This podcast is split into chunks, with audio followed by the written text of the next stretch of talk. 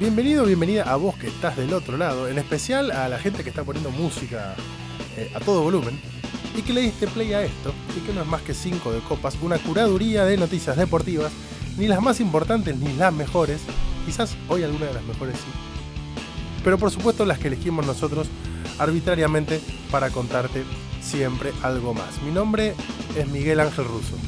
Mi nombre es Nacho Meroni. Eh, Miguel, un placer. Eh, hoy tenemos, Son decisiones. tal vez, tal vez en este podcast, de la mano del cierre del año. Sí. No, no es el último capítulo del año, no, nos queda uno, ¿no? Lo- podemos decidir Lo al podemos aire. decir al aire, perfecto. Hoy tenemos tal vez la mejor noticia de protagonista deportivo Es como de la temporada. Como, viste que mm, la Premier se termina jugando, no para en ningún momento, Claro, no para. de hecho está el Boxing Day. Como que esta semana haya un golazo para el programa de la Vecchia. bueno, el que se mete en la, en la última. Sí, y que te complica la edición, porque muchas veces los programas especiales de fin de año están grabados. Sí. están grabados varios días antes, y el riesgo siempre es la charla entre conductores, conductoras, productores, productoras. A la salida de la Es que grabación mañana meta. es, che, mañana. Enzo Fernández mete un gol de chilena desde mitad de cancha. En el pasado era, che, y si mañana Messi hace un gol de chilena o Cristiano Ronaldo hace un gol de mitad de cancha, nos metemos todo el programa del orto.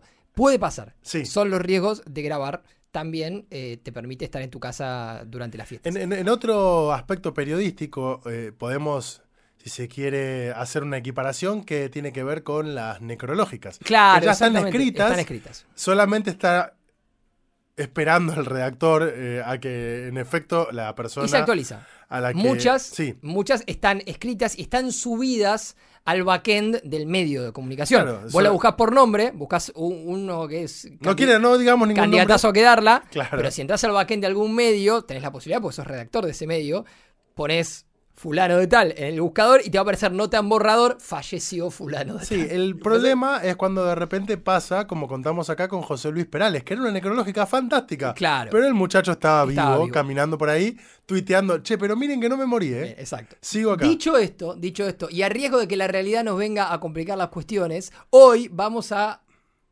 contarles a ustedes la mejor noticia no deportiva del año. No la mejor porque nos, nos brinda alegría, sino porque es, eh, es maravillosa en términos de lo que nosotros contamos en este podcast. No es deportiva, sino que es de protagonista deportivo. Claro, Porque No que- tiene nada que ver con el deporte, pero su protagonista es un deportista o ex deportista.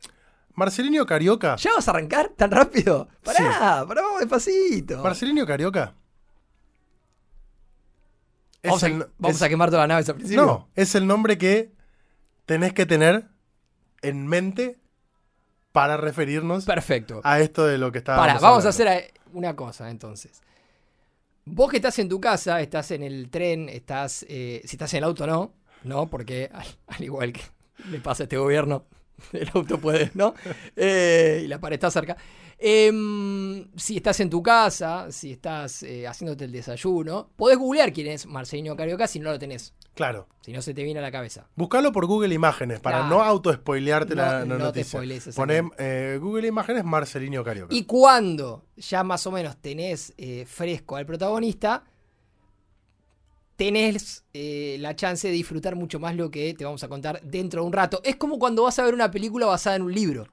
Y ya leíste el libro. A muchos no les gusta leer el libro antes de ver la película. Yo soy de los que creen que si leíste el libro y después vas a ver la película, tenés como otra experiencia. Sobre todo cuando son adaptaciones de libros que se escribieron hace 80 años, tipo los de Tolkien. Exactamente. Bueno, dicho esto, dicho esto, arranca una nueva edición de 5 de Copas. Arranca una nueva edición de 5 de Copas con algo que sucedió hace muy poquito. Sí, Eh, esto se está grabando martes 19 de diciembre, un día después del primer aniversario del título obtenido por la selección argentina en el Mundial de Qatar. sí, claro. Recordemos que este programa se graba desde Argentina, país vigente campeón del mundo. Te voy a hacer una sola pregunta, la voy a hacer extensiva a Pablo, Sí, que está como siempre acá, al lado nuestro. a Bangkok también. A Bangkok. No, no sé si Bangkok me va a poder contestar. Si me contesta, ya. Si te contesta es el mejor de programa acá del año. directo a, a lo de mi psicólogo, que no es muy lejos de acá. Sí. Em, ¿Viste la final ayer? Vi eh, desde el alargue en adelante. Bien, bien. Yo vi primer tiempo, alargue penales. El segundo me lo salté. Está muy bien. Es el del, peor. Horrible. Es el que tiene muy lindos momentos, pero la tragedia total. Estuve muy nervioso durante el alargue y en un momento me hubo como una personalidad mía que emergió de atrás y me dijo, escúchame estúpido, ¿por qué estás tan nervioso si sabes cómo termina esto? Pero me encontré ahí mismo mordiéndome las uñas, viste, haciendo esas cosas que uno hace cuando está nervioso. ¿Cómo sobrevivimos a eso? Ayer en, en un momento lo volqué en Twitter. ¿Cómo sobrevivimos a esa final? Yo te puedo decir, mi teoría, yo me había tomado, creo que una botella de champán. Es la única razón que encuentro. Bueno, en mi caso, toda la madrugada anterior había sido la fiesta de cierre, de despedida, de fin de año de nuestro día. claro. El programa que eh, hacíamos también en posta y con un montón de amigos y amigas. Por lo cual hasta las 7 de la mañana yo estaba medio de fiesta. Claro. Volví a casa, dije, muy bien, llegué, llegué, Medio de fiesta. llegué muy entero a mi casa, lo cual me enorgullece. Sí, claro. Porque en todo momento yo no podía dejar de pensar que en horas sucesivas estaba una final del mundo. Claro. Buen, buen momento para organizar una fiesta en la previa de una final, porque de última, si perdíamos la final, hoy no quiero ni pensar en ese escenario, pero si perdíamos la final, vos ibas a estar, como, iba a ser un bajón, pero tenías un ancla emocional como para decir, bueno, pero allá la pasé bien. Voy a hacer una- un, un pequeño paralelismo en estas eh, paréntesis que nos gusta armar de historias personales. Sudamericana 2017, Independiente ganando en Flamengo el 13 de diciembre en Río de Janeiro. Claro. Yo llegué a Río de Janeiro cuatro días antes.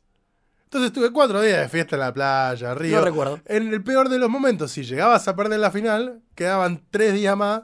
Pero bueno, ya, ¿quién te quita lo bailado?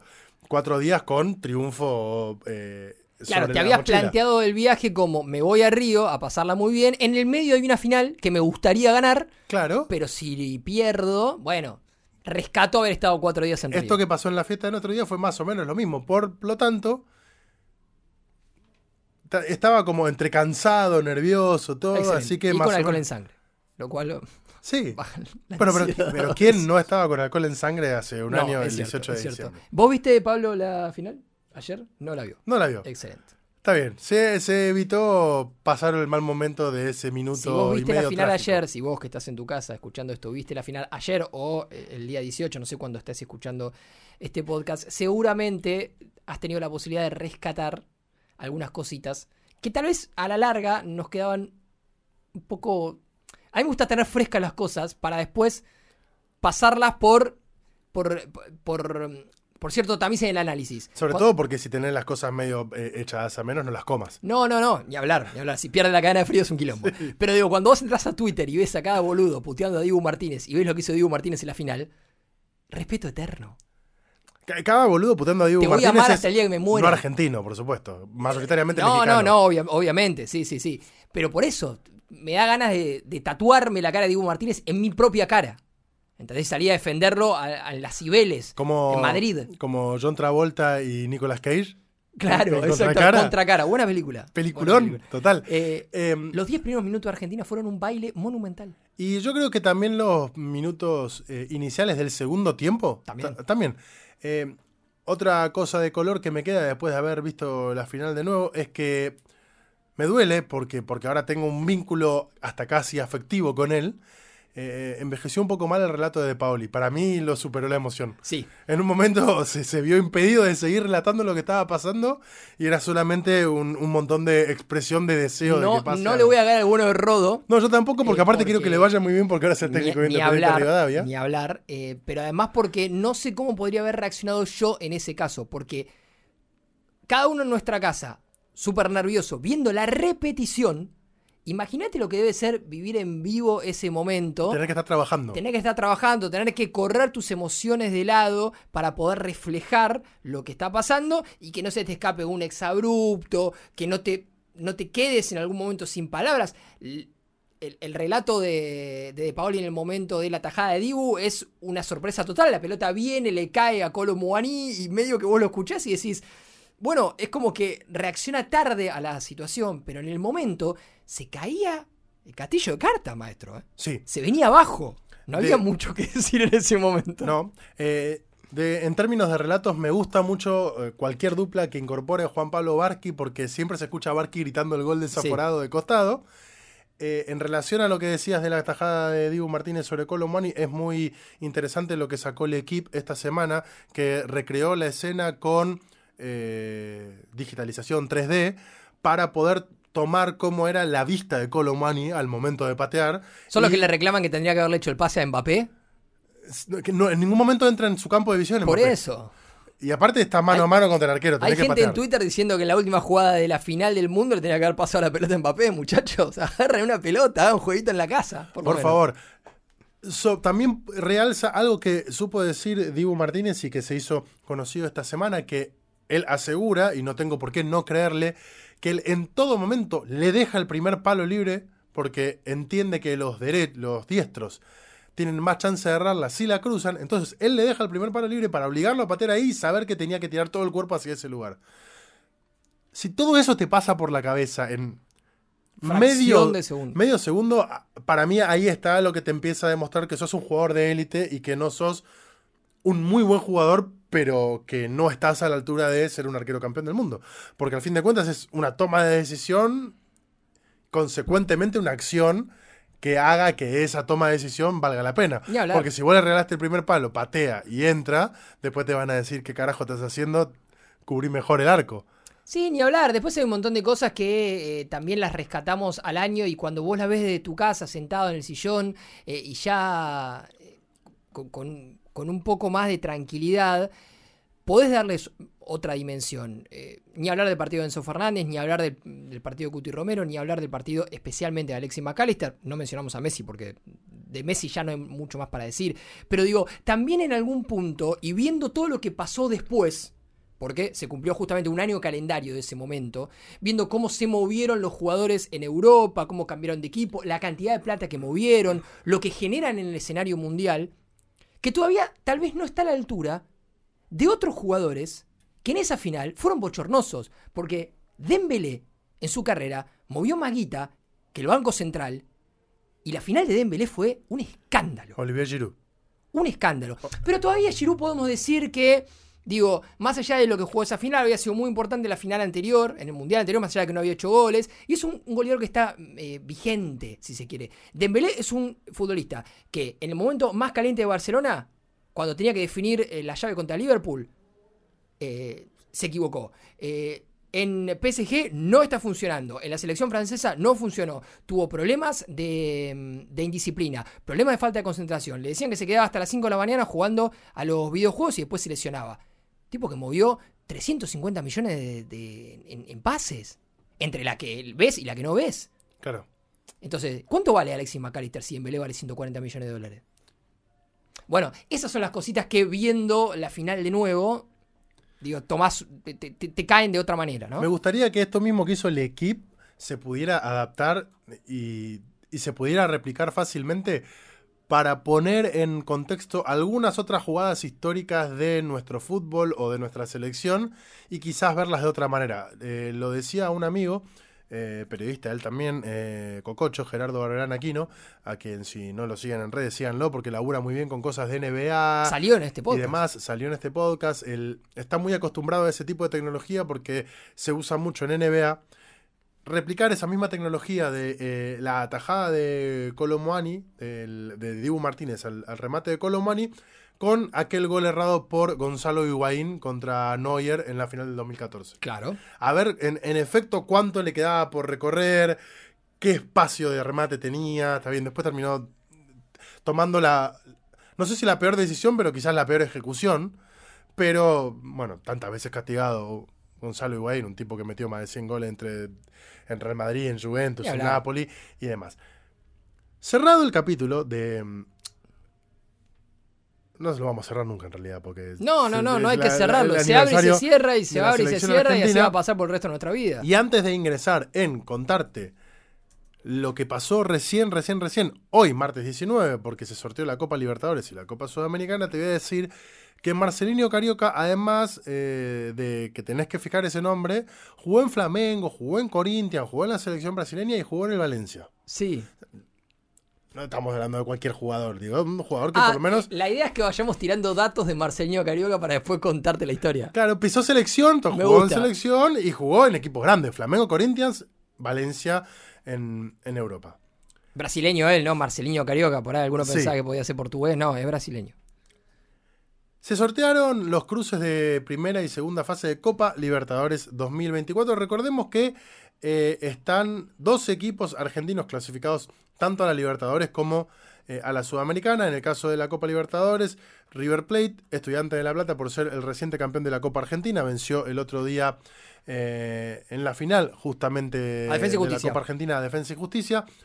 Talleres de Córdoba, que terminó clasificándose a la Libertadores siendo uno de los mejores de la temporada, el primero de la tabla anual. Por eso va a estar jugando la Supercopa esa internacional contra el ganador de River y Central. Central, por ser el actual campeón de la Copa de la Liga, venció el otro día 1 a 0 a Platense con un golazo. Golazo. Golazo, golazo. Eh, gol que realmente pareció de otro partido.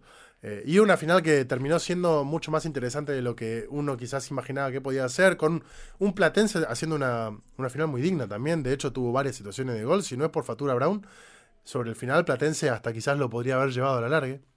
Si el gol de Maxi Lovera de la final de la Copa de la Liga se hace en la Premier, estamos hablando De uno de los mejores tres semanas, ¿eh? Sí. Tres semanas. San Lorenzo, clasificado a la Copa Libertadores, y eh, Godoy Cruz Antonio Tomba. San Lorenzo tiene un nuevo presidente, Marcelo Moretti. Moretti, exactamente. Sí, por eh, otra parte, los clasificados a la Copa Sudamericana, Boca Juniors, de quien vamos a hablar más adelante porque pasaron cosas, Defensa y Justicia, que recién decíamos perdió la final de la Copa Argentina ante Estudiantes, podría haber jugado la Copa Libertadores. Racing Club, que también vamos a hablar en un ratito breve porque acaba de presentar un nuevo entrenador. Lanús, Club Atlético Belgrano y Argentinos Juniors. Claro. Argentino Juniors que tuvo a poquito de quedarse afuera de esto si le tocaba salir campeón eh, a Platense. Se sortearon, como decíamos, la fase 1 y la fase 2 de la Copa Libertadores 2024, que va a tener, no te voy a contar todos los partidos, pero voy a tratar de contarte más o menos los eh, más destacables Los de, relevantes. de estas primeras fases que son Lo que tenés que saber, monstruo. los que se llaman habitualmente las fases previas. La fase. Sigue siendo Copa Libertadores igual. Sí. Eh, por lo pronto, el más eh, cercano para nosotros es el que va a tener como protagonista a Godoy Cruz de Argentina, que está en la fase 2 de la Copa Libertadores, que le tocó jugar contra Colo Colo. Bueno, Bueno. no, no es para hacer un partido de fase previa, si vos decís, soy Godoy Cruz y estando Always Ready, Águilas Doradas, El Nacional, Esportivo Trinidense, te viene a tocar Colo Colo decir qué mala suerte en el sorteo, ¿no? Sí, sí, Qué, total. qué Total. paja con lo que me costó entrar a la Copa Libertadores.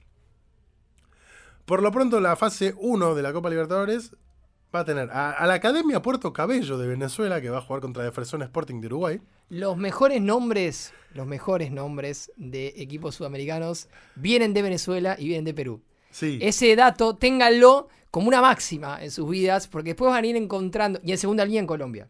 Segunda línea de Colombia. Pero en primera línea vienen de Venezuela y de Perú. Esto es una máxima del fútbol sudamericano que año a año se va confirmando. Portuguesa, por ejemplo, es un equipo que de Venezuela que está en la eh, fase 2 de la Libertadores, una muy rica salsa. Claro, sí, sí. en este caso. Eh, Aurora de Bolivia Melgar, eh, Aucas contra Nacional de Paraguay. Lo que tenés que saber respecto a la Copa Libertadores, las fases eh, previas. Recién lo que tiene que ver con la fase de grupos se va a ir sorteando más adelante cuando estén definidos los equipos que van clasificando ahí. Pero lo que sí se sabe ya, por ejemplo, es que...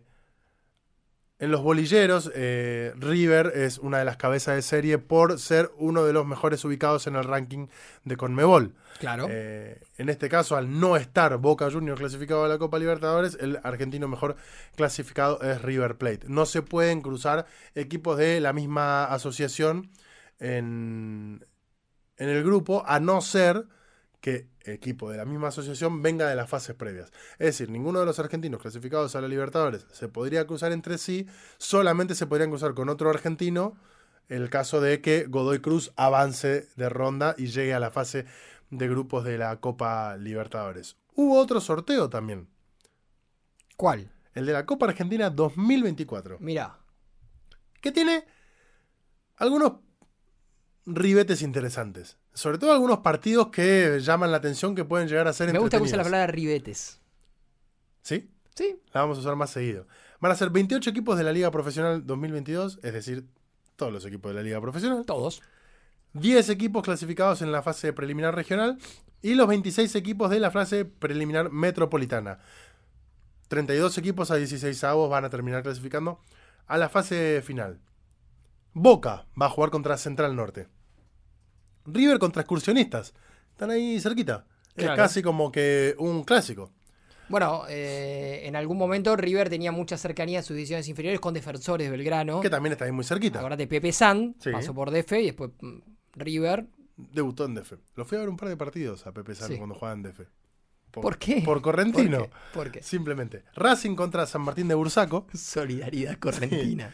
Eh, que San Martín de Bursaco, una de las canciones más populares del ascenso, tiene, Sí, claro. eh, que tiene que ver con la rima con la localidad. Independiente contra Deportivo La Ferrere. San Lorenzo contra Independiente de Chivilcoy. Huracán contra Villa Mitre.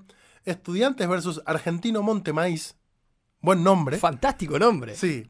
Gimnasia contra Centro Español. Rosario Central contra Douglas Haig. Ahí va a tener eh, el corazón dividido Ever Ludueña. Jugó en los dos equipos. Claro, exactamente. Newell's contra Midland.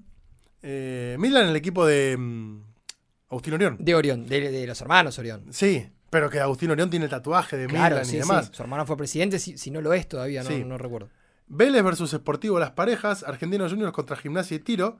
Uno de los que más me interesa de esta Copa Argentina. Lanús, el porvenir. Casi que te diría que es un clásico postergado por la cuestión de que Lanús hace rato está afianzado en primera. Claro. y que el porvenir hace rato está afianzado en no subir nunca más de categoría. Eh, pero otrora un clásico de, de los viejos Sí, torneos de ascenso. sí, sí, sí. Banfield contra Ciudad de Bolívar. Ahí me queda la duda si es el, viejo Bolívar que en su momento Que fue cambiando de nombre, se gerenció, claro. y todo lo Sí, demás. sí. Eh, No debe haber muchos clubes en Bolívar, así que No. calculo debe ser el mismo. Unión que todavía no tiene rival, porque Unión va a jugar contra el que salga ganador de Gimnasia y Esgrima de Mendoza eh, y un- una fase previa. Lo propio Colón con los Andes. Talleres de Córdoba contra Agropecuario, Belgrano versus Mitre de Santiago del Estero, Independiente Rivadavia contra Argentino de Quilmes, Godoy Cruz versus San Martín de San Juan, clásico de Cuyo en la primera fase. Clásico de Cuyo es buenísimo. Fantástico, me parece buenísimo como par- partido interesante para ver. eh, sobre todo porque los tenés que llevar a los dos que están ahí. ¿A dónde? No, no, no se A puede San jugar, Luis. No se puede jugar. eh. A San Luis, al estadio en, eh, donde tocó los fundamentalistas. Claro, ponele. sí. Les queda como mitad de camino a los dos. Sí, o lo mandás a Ushuaia, ¿no? Para que no vaya nadie. y, eh, te el partido sea medianamente tranquilo. y te evitas todo el quilombo. Arsenal versus Estudiantes de Río Cuarto, Defensa y Justicia contra Atlético de Rafaela, Riestra Comunicaciones, Barraca Central San Miguel, Atlético Tucumán, Defensor de Belgrano, Central Córdoba versus Quilme, Platense Olimpo, Tigre Chacarita. Ese es el Ese es partido. otro partido. Para mí, ese es el partido de los 32 avos. No hay otro. Sí, Que ese tiene que jugar en la luna. Tigre Chaca, ¿dónde se va a jugar? la luna tiene que jugar. Tiene a que la sacar- cancha de Lanús. Tiene que sacar dos cohetes, uno, uno el miércoles, el otro el domingo, y que el partido se juegue el otro viernes. Porque aparte Muchacho. tenés como riesgo de que ponerle lo llevas a la cancha de Lanús. Los de Lanús no quieren a ninguno de los dos. No te Se- lo va a aceptar nadie. Se pudre partido. todo. Sarmiento Temperley, Almirante Brown, San Martín de Tucumán, Instituto Talleres de Escalada, Deportivo Maipú versus Juventud Unida de San Luis. Así están los cruces de la Copa. Sí, y de hecho, en, en términos de buscar clásicos, me parece que si Olimpo y Villamitre pasan, en 16 va a haber clásico bayense. Clásico bayense. Me da muy. si, el, si pasan los dos. Me das el pie para. Al fin de cuentas, es un garrón lo que pasó en Bahía Sí, Blanca todo este fin de semana. Supuesto- se- supongo que todos ustedes están al tanto. Pero Manu Ginóbili anunció una campaña de, de donaciones y de colaboraciones de tanto atletas como artistas para eh, también ayudar a los damnificados por el temporal en Bahía Blanca. Hoy el, el vocero presidencial de, de la Nación, eh, Manuel Adorni, dijo que bueno, el- el- la provincia tiene recursos propios para hacer frente a la, a la situación en Bahía Blanca. Claro, sí, sí. Uf, dijo, Que "Ah, ellos no lo sabían en realidad. Dijeron, seguramente la provincia tiene recursos propios. sí, Que eh, se hagan cargo. por favor. Mamá.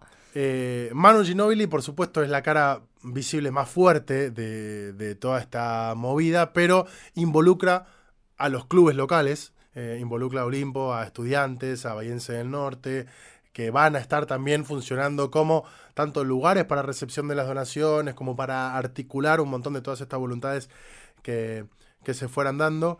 Eh, bueno, pueden buscar ahí los datos en la cuenta de Manu Ginobili. Si ustedes tienen ganas de donar, eh, sea poco o nada, sepan que mucho va a ayudar, pero traten de referirse siempre a las publicaciones oficiales, porque como siempre pasa en estos casos, nunca falta el, delincuente que busca crear un alias similar al que se está viralizando para hacerse de eh, buenas voluntades de un montón de argentinos y argentinas que tengan ganas de colaborar y que de repente te caigan a vos en tu cuenta 5 mil pesos que deberían ir para ayudar a la gente que en serio la está pasando muy mal.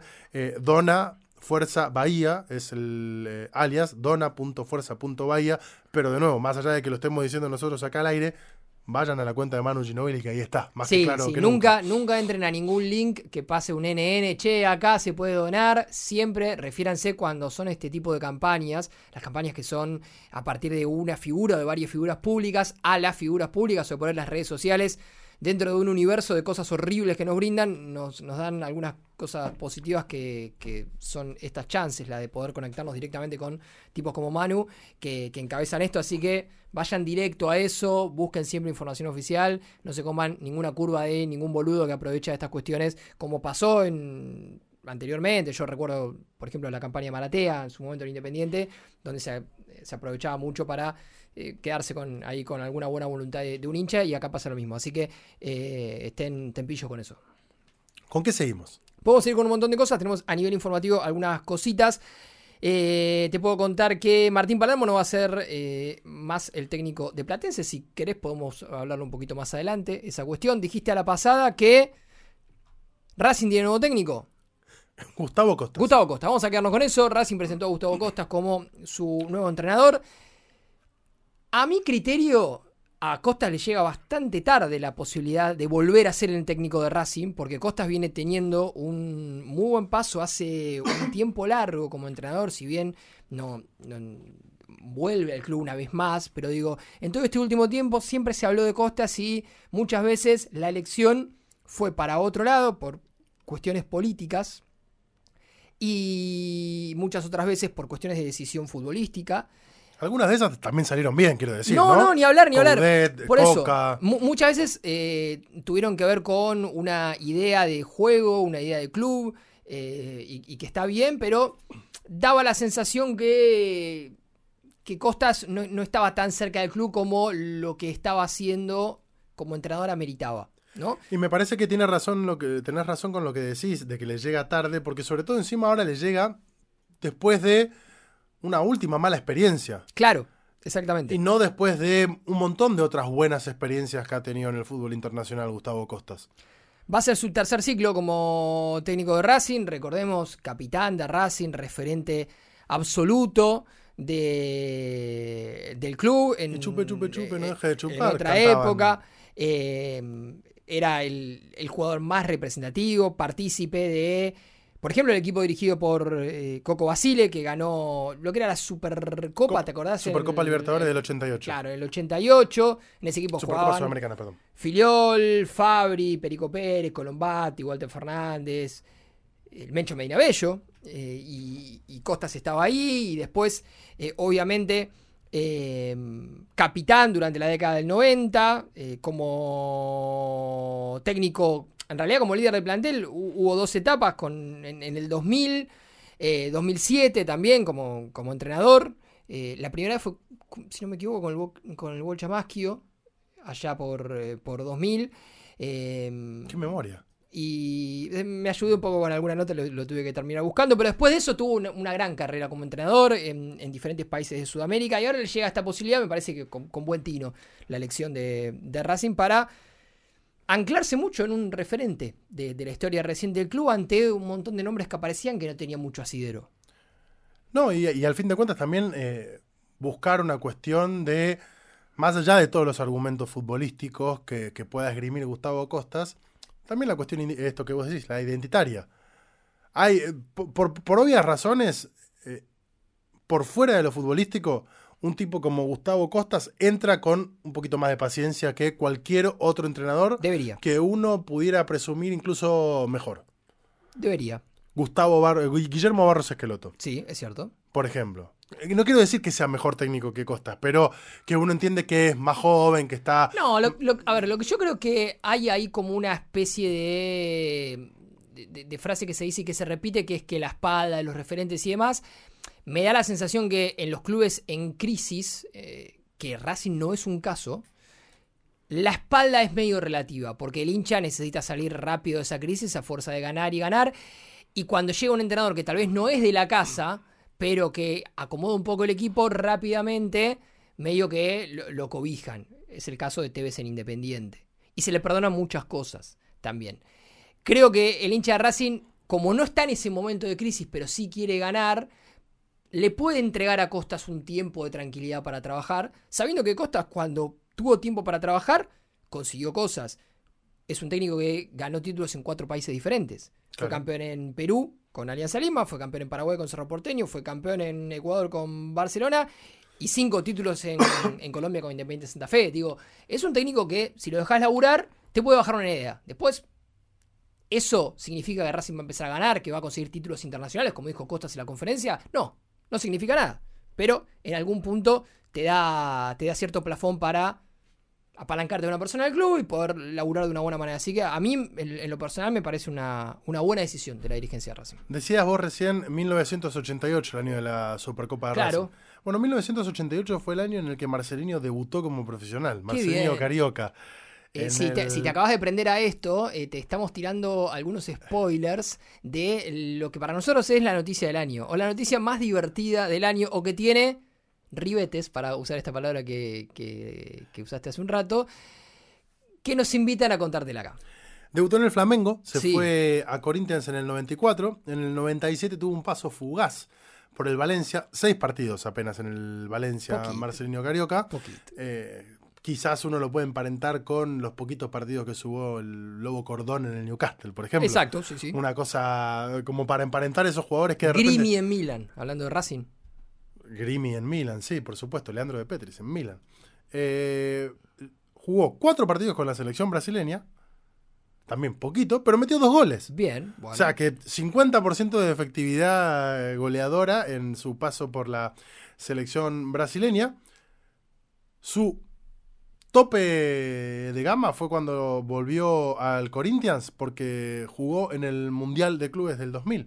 Mundial de Clubes del 2000 que ganó Corinthians. Que ganó Corinthians. Justamente. Así que campeón del mundo de clubes con el Corinthians, quizás el, pico más alto de la carrera de. Marcelinho Carioca, que eh, en sus dos pasos por el Corinthians sumó 206 goles en 427 partidos. Sos eh, ya a esta altura vos, que estás del otro lado, un especialista en Marcelinho Carioca, eh, Sí. futbolista brasileño, exfutbolista brasileño, que es el protagonista de la historia del año. Pero no te lo vamos a contar ahora. No, Ahora te vamos a decir que Felipe Contepomi es el nuevo técnico de los Pumas, el nuevo entrenador de los Pumas. tengo que decir, como les gusta a los periodistas de redes sociales, fue anticipo de 5 de copas. Yo por lo menos Te lo recuerdo, adelantamos en este podcast, monstruo. Que Acá te lo contamos. vos me dijiste que era una posibilidad. si Estaban no todos con la bobita de que Cheika, que sí, que seguía, y acá te dijimos, es Felipe. ¿Puedes seguir Cheika? Puedes seguir, es Felipe, es Felipe. Y finalmente, Felipe Contepomi, ex apertura, es el reemplazante del australiano Michael Cheika. Había sido parte del equipo de trabajo, te lo contamos acá. Eh, y después, obviamente, se sabía internamente ya en el Mundial que el proceso decantaba en la llegada de, de Felipe Contepomi. 46 años para él. El hermano de Manuel, el hermano de Bebe. Claro. eh, que fue anunciado por la Unión Argentina de Rugby. Felipe es, junto a Agustín Pichot, junto a alguno más, los dos o tres personajes más importantes del rugby en los últimos 30 años en la Argentina, sin lugar a dudas. Sin lugar a dudas, de Porta para acá, esa generación es la que ha marcado absolutamente todo, sumando a algunos de, los que hicieron historia en, en- en los últimos equipos, pero digo, estamos hablando de jugadores representativos absolutos. De los tres más importantes de los últimos 30 años de, de la Argentina, que además coinciden con los eh, 30 mejores años de la selección argentina Sin de dudas. rugby a nivel de competencia internacional. Sin dudas. Eh, con eh, cuartos puestos en mundiales, con cambiando el Three Nations a cuatro naciones, por el nivel de competitividad de los seleccionados argentinos. Eh, es un, un nombre importante. Bueno, porque además, Felipe, eh, en este caso, es importante del lado de adentro y del lado de afuera. En 2007 fue parte del plantel que logró. Como una ese- campera reversible. Claro, exactamente. Ese tercer lugar en, en el Mundial y ahora siendo la mano derecha de Michael Checa, el entrenador de los Bucks de- del equipo, también volvió eh, a formar parte de un plantel que alcanzó semifinales de un Mundial, una influencia total en el día a día, muy valorada por eh, los jugadores, eh, no solamente por su conocimiento, por su carrera, por su experiencia en el rugby de primer nivel, por su experiencia en, los Pumas, sino por la llegada con el jugador, bueno, lo, lo que, lo que transmitía. Así que en algún punto era, como decíamos, un proceso que seguramente iba a terminar decantándose a su lugar y que puede ser una cuestión súper positiva para, para los Pumas. En tanto y en cuanto nosotros siempre decimos esto, ¿no? Que, y lo hablamos cuando analizamos el presente de la selección de básquet. El momento de la generación dorada comandando la selección, comandando este recambio, que hoy está, pero no está. Digo, si bien el, entrenador de, la selección de básquet es eh, integrante de la generación dorada, más allá de que muchos están, están fuera y con críticas, digo, eso suma mucho para, o sumaría mucho más, que estén mucho más insertos en, en la actualidad de la selección. Lo mismo pasa con el rugby.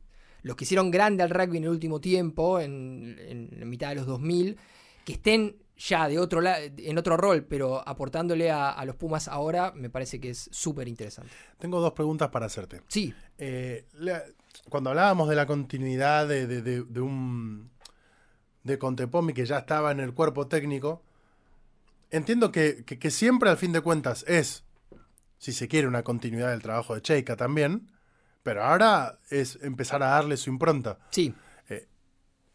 ¿Podemos imaginar un Contepomi muy diferente a lo que era Cheika como entrenador o va a seguir por el mismo camino? No, eh, en el rugby depende mucho del, del plantel con el que vos cuentes. Uno se imagina, uno se imagina que eh, Felipe al ser un ex apertura, un entrenador de backs, por ahí es más del, de la idea de juego, de un juego desplegado, de un juego con tres cuartos, de un juego más rápido, que la pelota vuele para afuera, y no tanto del juego más estático con eh, los forwards, de muchas fases y demás. Ahora, después vos te encontrás con una generación, con una selección que tiene un muy buen pack de forward, que el pack de forward termina eh, haciéndole sentir las condiciones a la mayoría de los equipos, y tal vez no tenés mucho peso, mucha rapidez, mucha, mucha intensidad en los backs, y bueno, y ahí tenés que decantarte por otra cosa.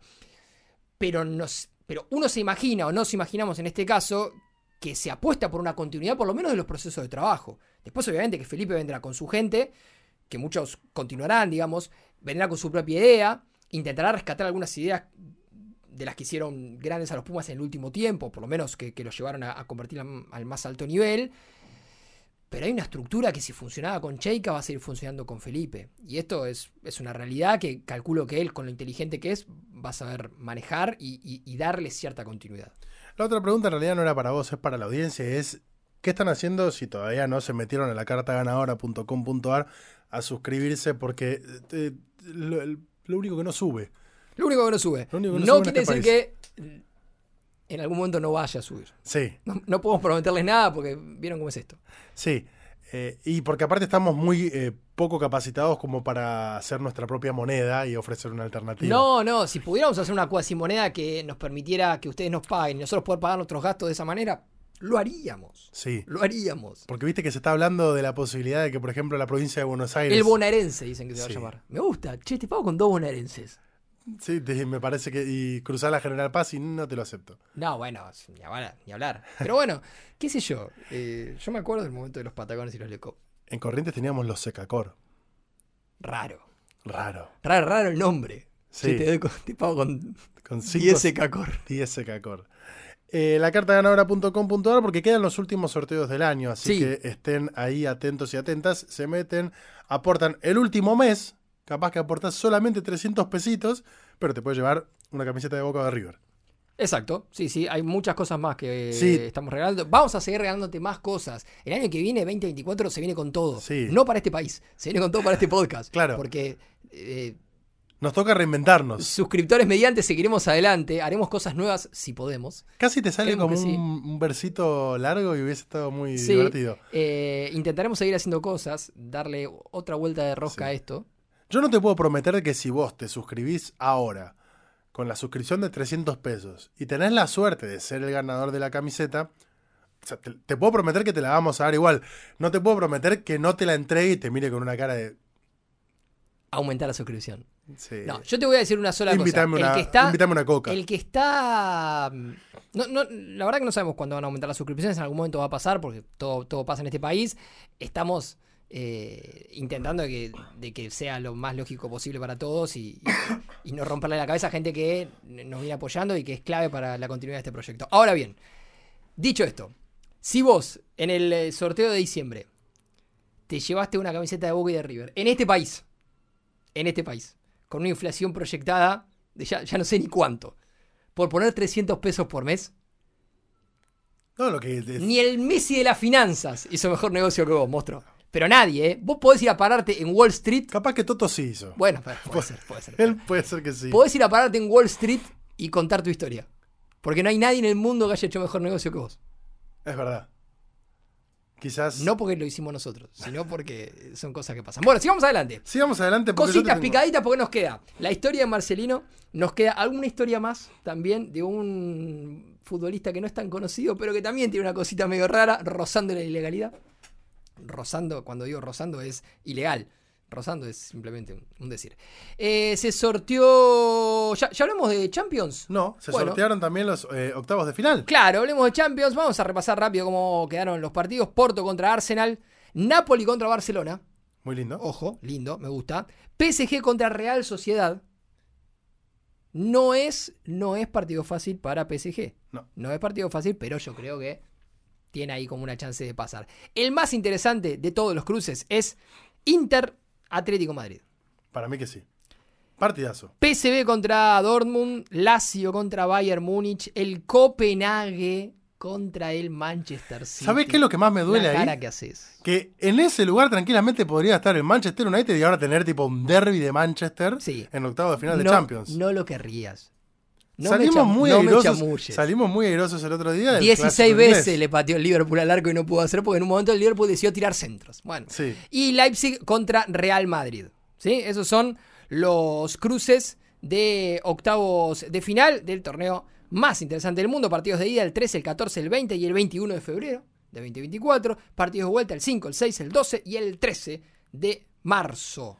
¿Qué, mm, qué, qué- qué deportista, qué futbolista me estabas contando que, que hizo alguna cosa indebida?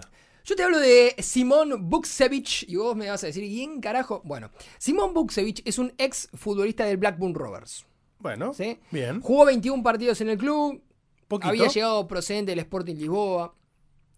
Hasta ahí es una historia más de un jugador que llegó eh, y que, bueno, nada, eh, tuvo un paso por, por la Premier League, proveniente de otro equipo, y, y bueno, y, y así las cosas. Países se las hemos contado, pero, pero, el amigo Simón fue noticia Simón. en las últimas horas porque fue arrestado y encarcelado en una prisión de Serbia después de ser sorprendido con una pistola y 126 balas en su auto cuando intentaba cruzar la frontera entre Serbia y Montenegro.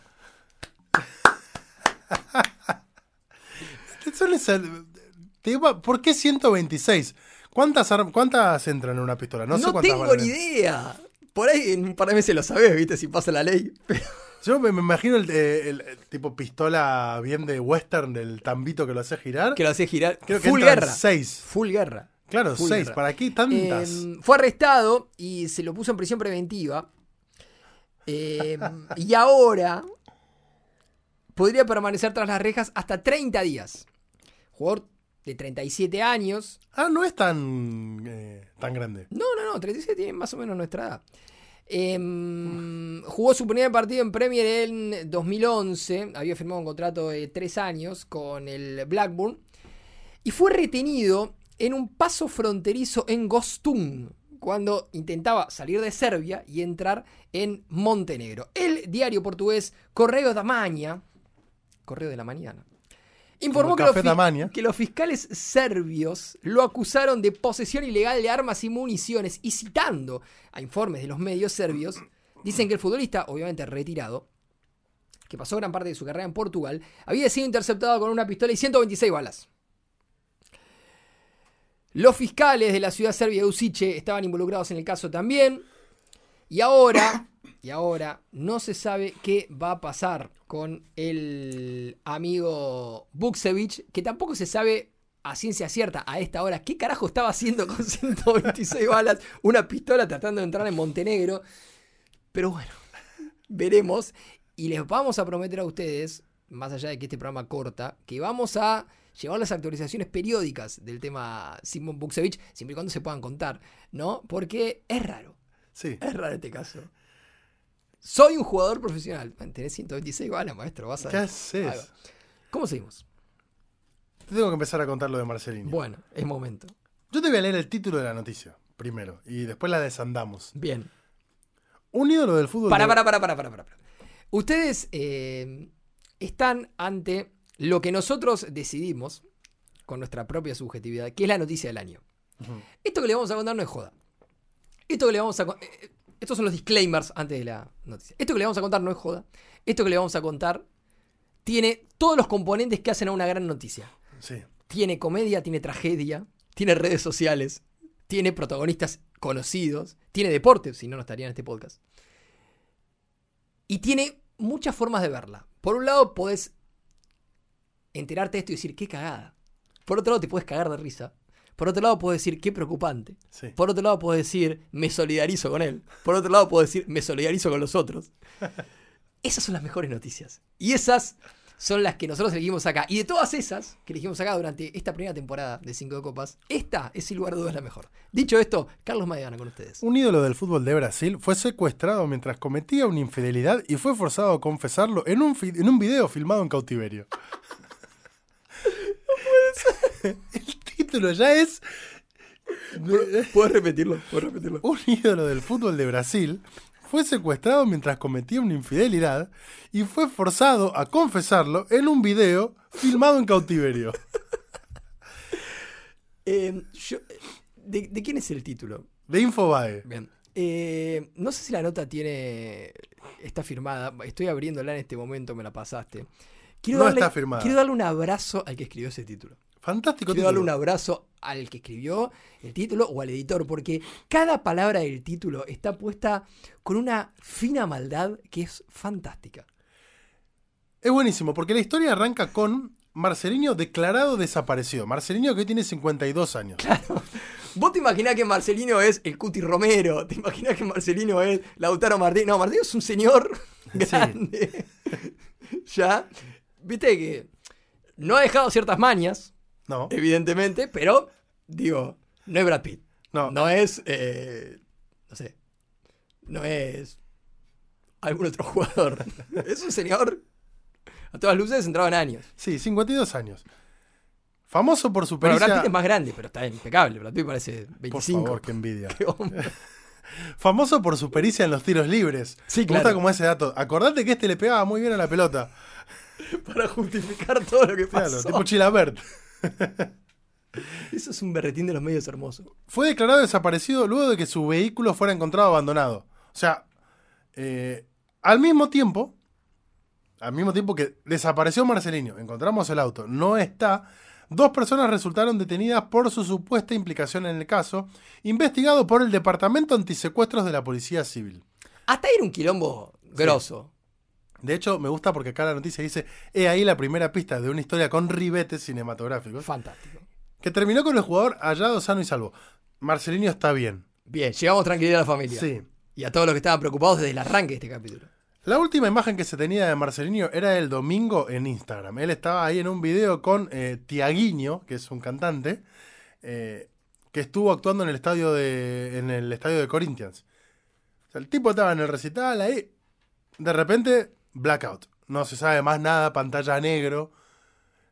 Robert B. Wild No, no- no terminó la película, pero ¿qué pasó con Marcelino? No, volvió a casa, por lo pronto. Insisto, hasta ahí el escenario era complicado. La siguiente imagen que aparece de Marcelino, o sea, lo tenés acá, Marcelino, en la fiesta, Fundido a negro. fundido a negro. Se la siguiente imagen. imagen, otro video, Marcelino, sin remera, con las manos atadas, un golpe en el ojo, hablándole a cámara. Full secuestro. ¿Qué pasó, Marcelino? ¿Qué carajo hiciste? ¿Qué es lo que dice Marcelino en el video? No te lo voy a decir en portugués porque si bien me gusta mucho el idioma, estudié, Estudiante. sí. Pero me encanta porque hay un montón de gente que Esto te nos dice, está llevando a lugares increíbles. Fala chivacato, habla despacio. Y si no entiendo el idioma, por más despacio que me hable, no, Claro, no- no sí, te voy a entender un carajo. Estaba en un show de samba, cuenta Marcelino. No puede arrancar así la anécdota. Sí. Estaba en un show de samba. Y de ahí salí con una mujer que está casada. Como he sabido después. Y el marido me pegó, me secuestró y me llevó. Vos ahí lo estás viendo, Marcelino. Es la mejor declaración del mundo. Plano secuencia, la cámara gira un poquito hacia la izquierda de Marcelino, hacia la derecha de vos, que sos el que lo ve. Y está la señorita en cuestión. Confirmo todo lo que ha dicho. Estoy casada y mi esposo lo secuestró y lo mantuvo en cautiverio. Aceptó la dama. ¿Por qué confirma ella? No. Porque, corte, ah, vos- te- se estaban enfiestando, ahora acá la pasan mal los dos. Medio peligroso el, el- No, no, no, es, pe- es peligrosísimo todo. Acá nos estamos riendo, pero es peligrosísimo todo. ¿no? Todo lo que pasó es horrible. Sí, finalmente horas después, eh, Marcelino, maravilloso. Marcelino Carioca fue liberado en Itacoaquecetuba, eso es en Sao Paulo. Sí. Eh, fue trasladado a una dependencia policial en un vehículo de la Fuerza de Seguridad, eh, desde el que alcanzó a hacer gestos indicando que se encontraba bien. Tipo, levantó. Estoy bien, pulgar para arriba. Sí, aunque eh, optó mantener su rostro tapado ante la requisitoria periodística. O sea, estaba con la capuchita acá, pero levantando el dedo. Todo bien. Bien, excelente. Todo bien, amigo. Hasta ahí, bueno, uno quisiera cre- creer que es, al fin de cuentas, todo lo que, eh, lo que había pasado. Él dijo que lo había citado la mujer, que se habían ido secuestrados y demás. Que él no sabía que la que él mujer no era sabía casada. que la mujer estaba casada. Pero al parecer, todo esto fue pergeniado por la mujer, que lo fue a buscar, por el marido de la mujer y un par de amigos que estaban ahí. Porque ante la prensa terminó explicando que al final no era solamente uno, sino que eran tres, y que lo liberaron después de pagar 8 mil dólares. Qué cara que le salió la joda a Marcelinho. Se fue a bailar samba con Tiaguinho. Y al toque tuvo que poner 8 Pero pará, porque ella era parte, entonces. Sí, La mujer era parte. parece que sí, es lo que se está investigando ahora. Yo no estaba preocupado por el dinero, dice Marcelino, No, que claro, se ve sí, que obviamente. tiene un buen pasar, sino por mi vida y la de mi amiga. No sé si era muy tu amiga, No, Marcelino. me parece que estaba jugando para otro equipo. Sí, les dije que solo quería que me soltaran. No es fácil tener una pistola apuntándote a la cabeza todo el rato. No me pasó, pero No. no. debe ser fácil. Pero no me pasó nunca. No, a mí lo más cerca que me pasó una vuelta en una clase de periodismo me hicieron hacer de, de Nisman. Entonces me sentaron así, me arrodillaron y me Rara la clase. No vayan. Le mando un saludo a Ignacio González Prieto, el profesor, Nacho. El de Cámara de Crimen, el ahí en TN. Capo, buen profesor. Se, se muere Nacho. No, Nacho, mi, mi profesor, sino acá, mi amigo Meroni. ¿Por qué fuiste Nisman? Qué locura. Y Bueno, porque teníamos que eh, ejemplificar. Esto es como muy interna de lo que pasaba. Nacho González Prieto, muy enemistado periodísticamente con Dugan. Viste, como dos Dos corrientes. escuelas. dos escuelas diferentes de lo que pasó con Nisman. Entonces él era tipo, acá le voy a mostrar porque fue un asesinato y no se suicidó. Vení, arrodillate acá. Y era vos. Y, y era yo. Y yo, ¿te parece, Nacho? Y ahí, Vamos a hacerlo. y ahí ejemplificamos. Bueno. Bueno, No nos vamos a meter en ese caso, ¿no? no, por favor. Porque aparte no tiene nada que ver con el deporte. Em, ¿Sabes en qué caso nos vamos a meter? ¿Para qué quedó esto? Nada, ya está bien Marcelino ahora, pero Tuvo tuvo que que pagar pagar, 8 mil dólares. se confirmó que ella. No, ahora ella están investigando parte. a la mina justamente porque al parecer él creyó que, mirá lo que acabo de levantar, uy, estabas casada, uy, Mirá lo que me, gané. uy, no me dijiste, uy, qué quilombo en el que me encuentro, y de repente ahora era, no, hay que pagar 8 mil dólares.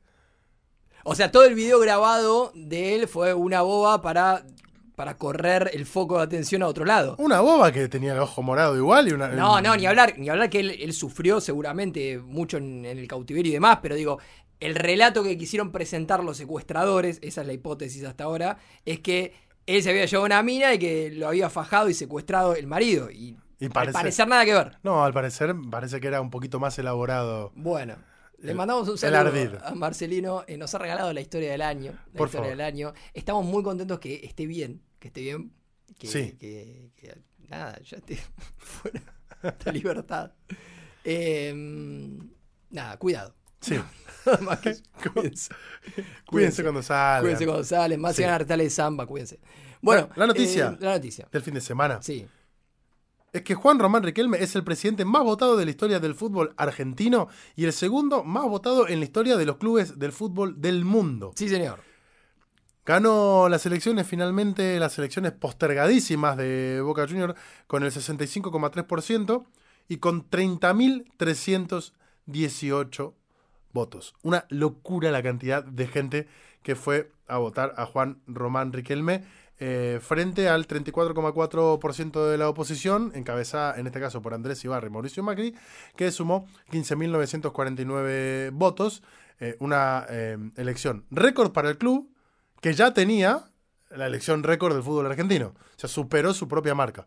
46.402 socios participantes. Si bien no llegó a ser lo que el propio Riquelme en todo momento decía, que ojalá sea la elección más multitudinaria de la historia de los clubes del mundo, eh, que todavía lo sostiene Barcelona con 57.088 socios, eh, quedó número uno en la Argentina y eh, segundo en todo el mundo. Lo primero que tengo para decir es que a mí me llama la atención, pero a la vez también pone un poco en. O, o trae un poco de paños fríos cuando de repente hay un montón de gente que dice: ¿Cómo puede ser que las elecciones récord en San Lorenzo so- solamente tengan 16.000 personas eh, votando si tienen tantos millones de hinchas? Bueno, Barcelona, que debe tener una cantidad descomunal de hinchas y de socios en España, solamente movilizó a 57.000 Claro, socios sí, sí. a una elección. Porque esto que se usa para eh, quitarle mérito a elecciones de menor cantidad de votos, al fin de cuentas es mientras más participación de socios haya, mejor. Siempre que vayan creciendo más esos números, Ni hablar. mejor para cada uno de los clubes. La segunda es que me parece que lo que de, mm, de, de- de- de prima le otorga a esta presidencia de Juan Román Riquelme es una total legitimidad. Sin dudas. Sos el presidente más votado de la historia del fútbol argentino y el más votado de la historia de Boca. Hay que ver cuánto tiempo se traduce esa legitimidad en paciencia, en apoyo y demás. Que yo creo que aparte siendo que se trata de Juan Román Riquelme, eso todavía dura más en el tiempo. No, sí, e- en algún punto me parece que la- las elecciones de Boca tienen dos lecturas. Por un lado, la lectura de que el ídolo a nivel general siempre va a estar por arriba del político exitoso. ¿sí? Porque Y- acá en la fría es el máximo ídolo futbolístico de la historia de Boca, le ganó al mejor presidente de la historia de Boca, Sí. o por lo menos al, mejor, al más exitoso. Sí, Porque al más exitoso. mejor después eh, hay valoraciones. Sí, sí, pero al ma- al más exitoso de- del, del pasado reciente, sí, sin dudas. Y creo yo también que. A ver, esta, esta elección, lo, lo dijimos todas las veces que hablamos, estuvo muy manchada y muy teñida de un montón de cuestiones, acusaciones cruzadas. Digo, ya han pasado días de las elecciones y no termina de quedar muy claro cuál fue la realidad o la verdadera naturaleza de todo lo que se denunció. Había 13.000, ah, eh, 13.000 era el número del que habló en todo momento Andrés Ibarra, que era la cantidad de socios observados, de estos que eran adherentes que se pasaron a ser socios activos. Sí, pero que, si que aún... de hecho no votaron los 13.000 No, tampoco. pero supo- pongamos el escenario más hipotético, que decimos, hay 13.000 votos que están observados y que en el extrañísimo caso, esos 13.000 votaron todos a Riquelme. Sin esos 13.000 votos, Riquelme ganaba igual. Sí, pero bueno, pero viendo los números finales, sin esos 13.000 votos, ponele que lo sacás en, un, multiverso paralelo donde hiciéramos cosas que no, que no, no corresponden, digamos, pero ponele que vos lo sacás. Riquelme hubiese ganado por mil votos. Y esos mil votos, mil y piquito de votos, no reflejan el verdadero sentir mayoritario del hincha de boca. ¿Sí? Entonces, en algún punto también esta cuestión de embarrar tanto la cancha le deja a mucha gente la idea de que acá se vivió una elección de En la, que cual había mucho más intereses de lo que era no, solamente y de, la, Boca. cu- y de la cual no sale un, eh, un gobierno con todas las capacidades institucionales que tienen que tener un gobierno como el de un club como Boca. El comunicado Macri después un poco viene a apoyar esto, eh, estas cuestiones que ahora podés empezar a leer en las redes sociales de, che, cuando nos ponemos en, la, fina de si sacamos los 13.000 votos, si contamos los votos finales, no sé qué, al final termina ganando por mil votos. No, no es así, muchachos, no es así. Entonces, esta cosa de empezar a intentar debilitar al gobierno de Riquelme desde el arranque, desde las horas después, para ponerlo en una situación de que al día siguiente de la elección ya tenés que empezar a demostrarle a los hinchas que esto es real. Digo, vos sos presidente de Boca, al día siguiente de la elección ya tenés que empezar a demostrarle a los hinchas por qué te votaron. Riquelme obviamente tiene un plafón mucho más grande, es el presidente más votado de la historia. Es Y- el, ídolo, el ídolo más importante de la historia del club. Y al fin de cuentas es un presidente que, si bien no técnicamente, es reelecto. Porque viene de cuatro años anteriores Ni también. hablar.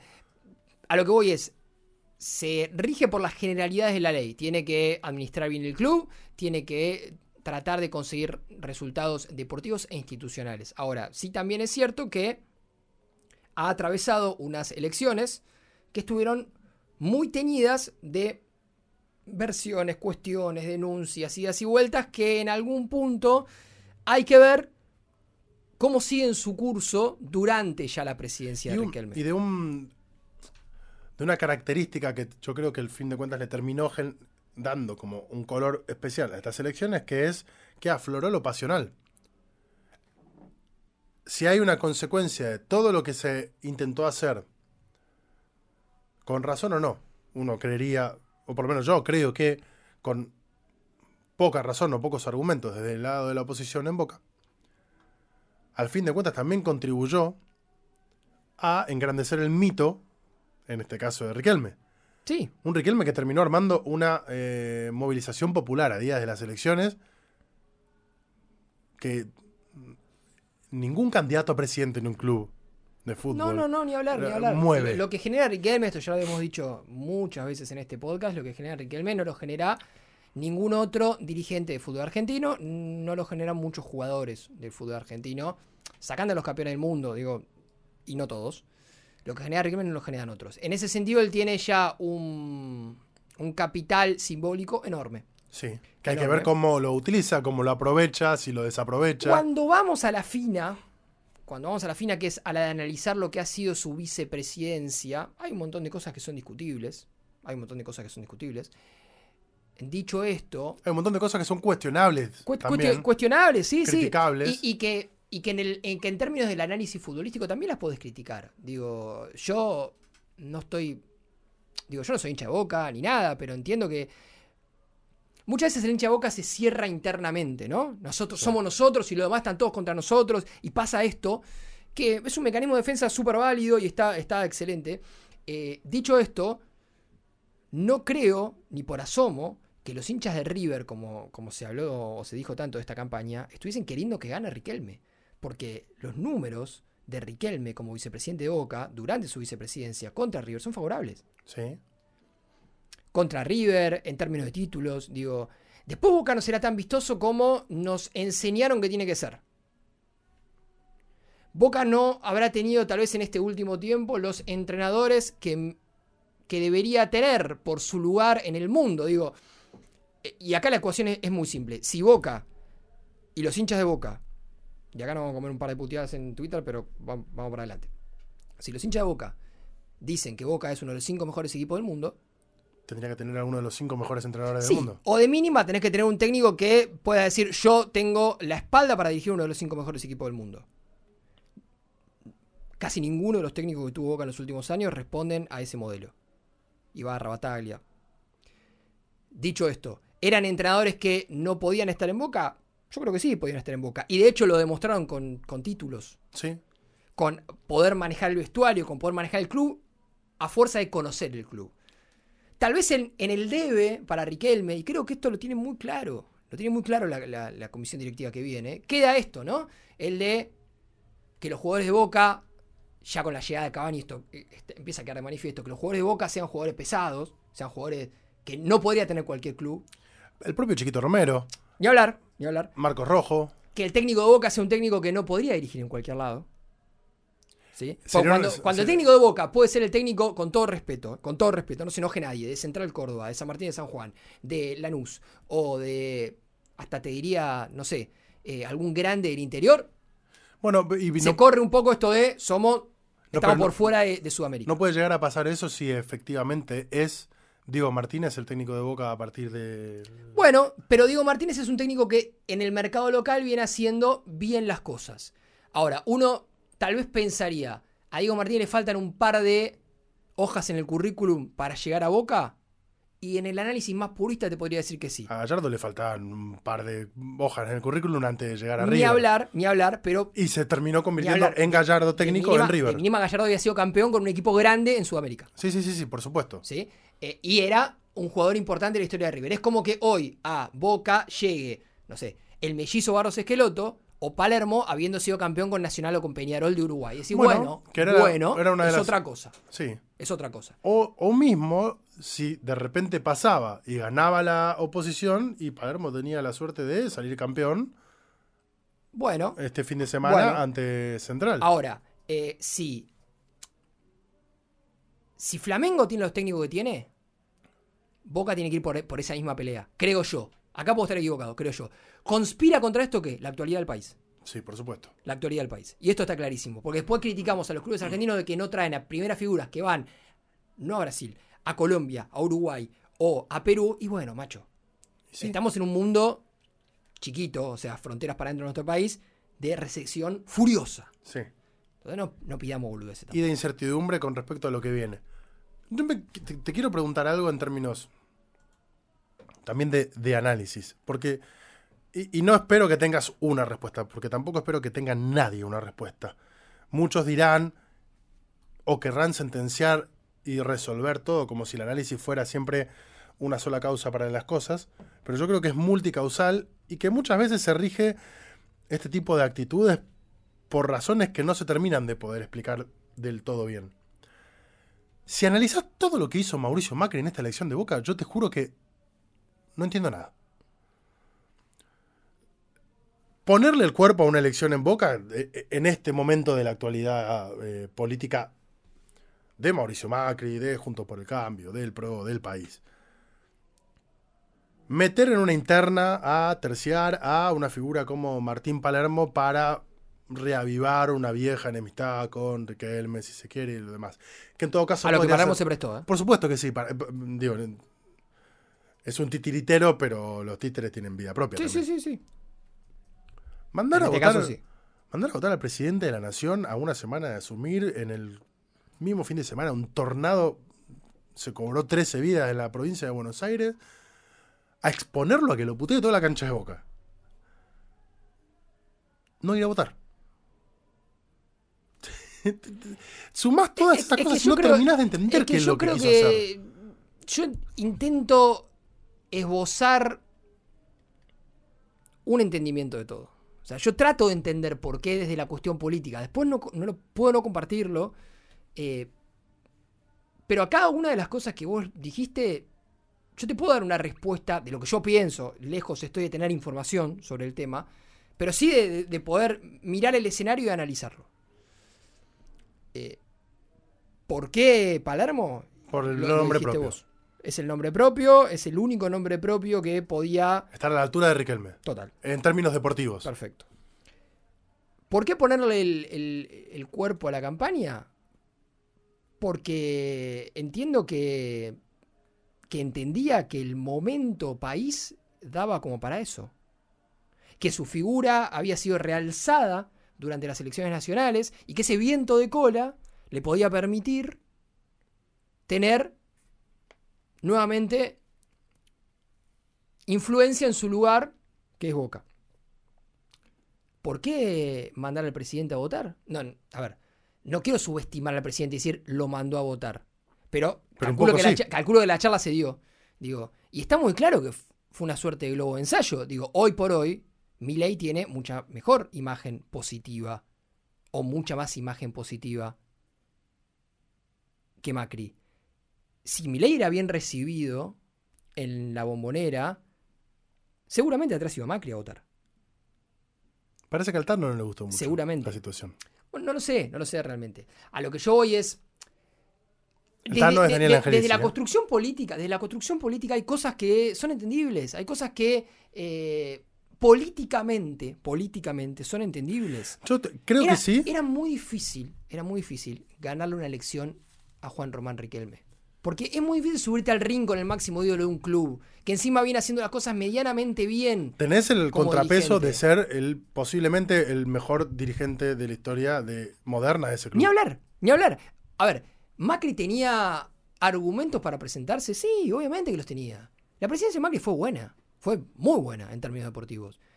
Digo, un montón de hinchas y socios de otros clubes votan con las dos manos a Mauricio Macri en su club. Eh, bueno, y, tal, pero y tal vez si no existiera la figura de Riquelme, hoy por hoy, si el oficialismo estuviese encarado por Ameal y, y algunos que están atrás, Macri y Barra, junto a Macri, ganaban la elección caminando. yo creo que hay un... un- que, que es hablar sobre el aire, sobre cosas que no pasaron, ¿no? Eh, que se haya metido hace un buen tiempo en el fútbol argentino la discusión de la posibilidad de las sociedades anónimas deportivas. Yo creo que le- eh, para un montón de gente en un montón de clubes hoy sí le resta puntos, independientemente de que vos tengas para mostrar éxito de gestión. Yo creo que sí. Yo- bueno, todo lo que vos quieras, pero yo quiero que este club siga siendo elegido por los socios. Yo creo que sí. Que también lo supo canalizar Riquelme eso en la campaña, porque es- Riquelme tomó eso, lo supo interpretar y se la pasó diciendo en toda la campaña, estos tres tipos vienen a venderle el club a sus amigos de Medio Oriente Ni hablar. y a que no votemos nunca más. Ni hablar. Y no se corrió de ese eje.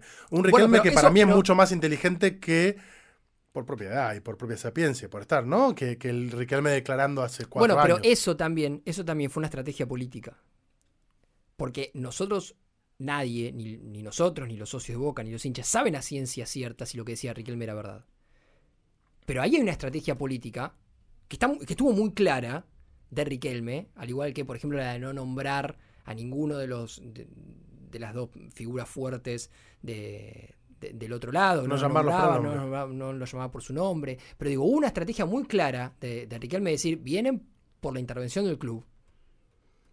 Y eso también fue una estrategia política. Acá se, acá se jugaron cuestiones políticas de, de- de- de- de construcción política. Por eso, desde el análisis fue tan rica. Macri repitió la misma estrategia, pero tarde, porque fue en el mensaje este que, que fue ya atrás la derrota y se refirió a él como aquel jovencito que, Bueno, que firmaba con Boca en el bueno, 96. eh, bueno, pero por eso a veces, eh, viste, eh, cuando uno eh, analiza cómo se dieron los pasos políticos de un lado y del otro, hay cosas que, que, que las, que podés decir, acá la vio, acá no la vio, este la vio acá, este no la vio acá. Y a mí me parece que en definitiva, independientemente de todo lo que hicieron las dos partes, las dos partes, porque hubo una construcción de, de una campaña también del lado de Riquelme, juntar a la gente, todo lo que venimos diciendo, no nombrar a los rivales eh, y todo lo que vos quieras. Eh, una... Voluntades y apoyo de otras figuras, eh, desde Bianchi. Ni hablar, ni hablar. Pero digo, a la hora de analizar fríamente la campaña, nos encontramos con que, independientemente de todo eso, era muy difícil ganarle a la figura de Riquelme. Porque hay gente que tiene tatuado a Riquelme. Y nadie tiene tatuado a un dirigente deportivo. Ese alguien de todos ustedes que está del otro lado tiene tatuado a Macri. No, Bueno, no, no lo, lo Yo creo que hay gente que sí. Yo creo que hay gente No, que sí. lo sabe Pero saber. digo, es muy difícil ganarle a un ídolo, ganarle al- a, lo, a lo que a vos te conecta con ese ídolo. Y más cuando ese ídolo es muy inteligente y sabe capitalizar La cuestión pasional de la coyuntura totalmente del y que, momento. y que pudo gestionar de una, de una manera correcta. La, la vicepresidencia de Riquelme no fue la mejor vicepresidencia del... del- pero tampoco fue la peor. Pero no fue la de Pero pasarela. tampoco fue la peor. No fue el comparable a pasarela hablar, como quisieron hablar. hacer, Entonces, decir en un Posiblemente momento. si Riquelme no era Riquelme, también se merecía una reelección. Para el hincha de boca. Acá yo me estoy corriendo. Yo, yo estoy eh, analizando como una especie de testigo por fuera. Yo no soy boca, no voté, no, no me interesa. Pero sí, creo que viéndolo, Hay un montón de cosas muy ricas para, para el análisis posterior, para el análisis en el medio, la cuestión judicial, bueno, todas las cosas que venimos hablando acá. Veremos, veremos cómo sigue todo esto. Tenemos que agradecer al estudio Tres Agujas, a Pablo, que nos recibió, que quiero invitarlo a que en algún momento próximo traiga su idea de mejora de los campeonatos argentinos. Sí. Yo solamente te voy a dar un spoiler. No quiere menos equipos, quiere más. Muchos más. En primera. ¿Sabes qué? Revolucionario. Te, te voy a decir algo. Eh, No sé, ¿eh? No sé. a la gente de Posta, a Nacho Ugarteche, Luciano Banchero, Diego del Agostino y a todos en, en Posta que, que también acompañaron durante todo este, este año. A los oyentes, a los suscriptores y a vos, mi amigo. Yo no sé si nos vemos el próximo miércoles todavía. No sé, no lo sé. No sé. Vos escuchás este programa pensando que es el último del año. Después si aparece otro, veremos. Veremos. Lo cierto es que si llega a ser el último del año, tampoco va a pasar mucho hasta que volvamos. No, no, no, no, no, no. Y alguna No. cosita puede llegar a aparecer en el medio también, que no necesariamente sea un programa, pero Total, apareció Nacho diciendo alguna cosa por acá. Total. Pero vos escuchalo como, viste, es esto. Si después viene algo más, si mañana te levantás y el dólar está a 15 pesos, qué sé yo. Disfrutalo, no va a pasar, pero disfrutalo. Esto es lo mismo, esto es lo mismo. Hoy vos te vas a dormir pensando que este es el último. Como decía Chiqui, disfrutala. Disfrutalo, no trates de entenderlo. Muchas gracias por todo. Gracias, nos vemos pronto.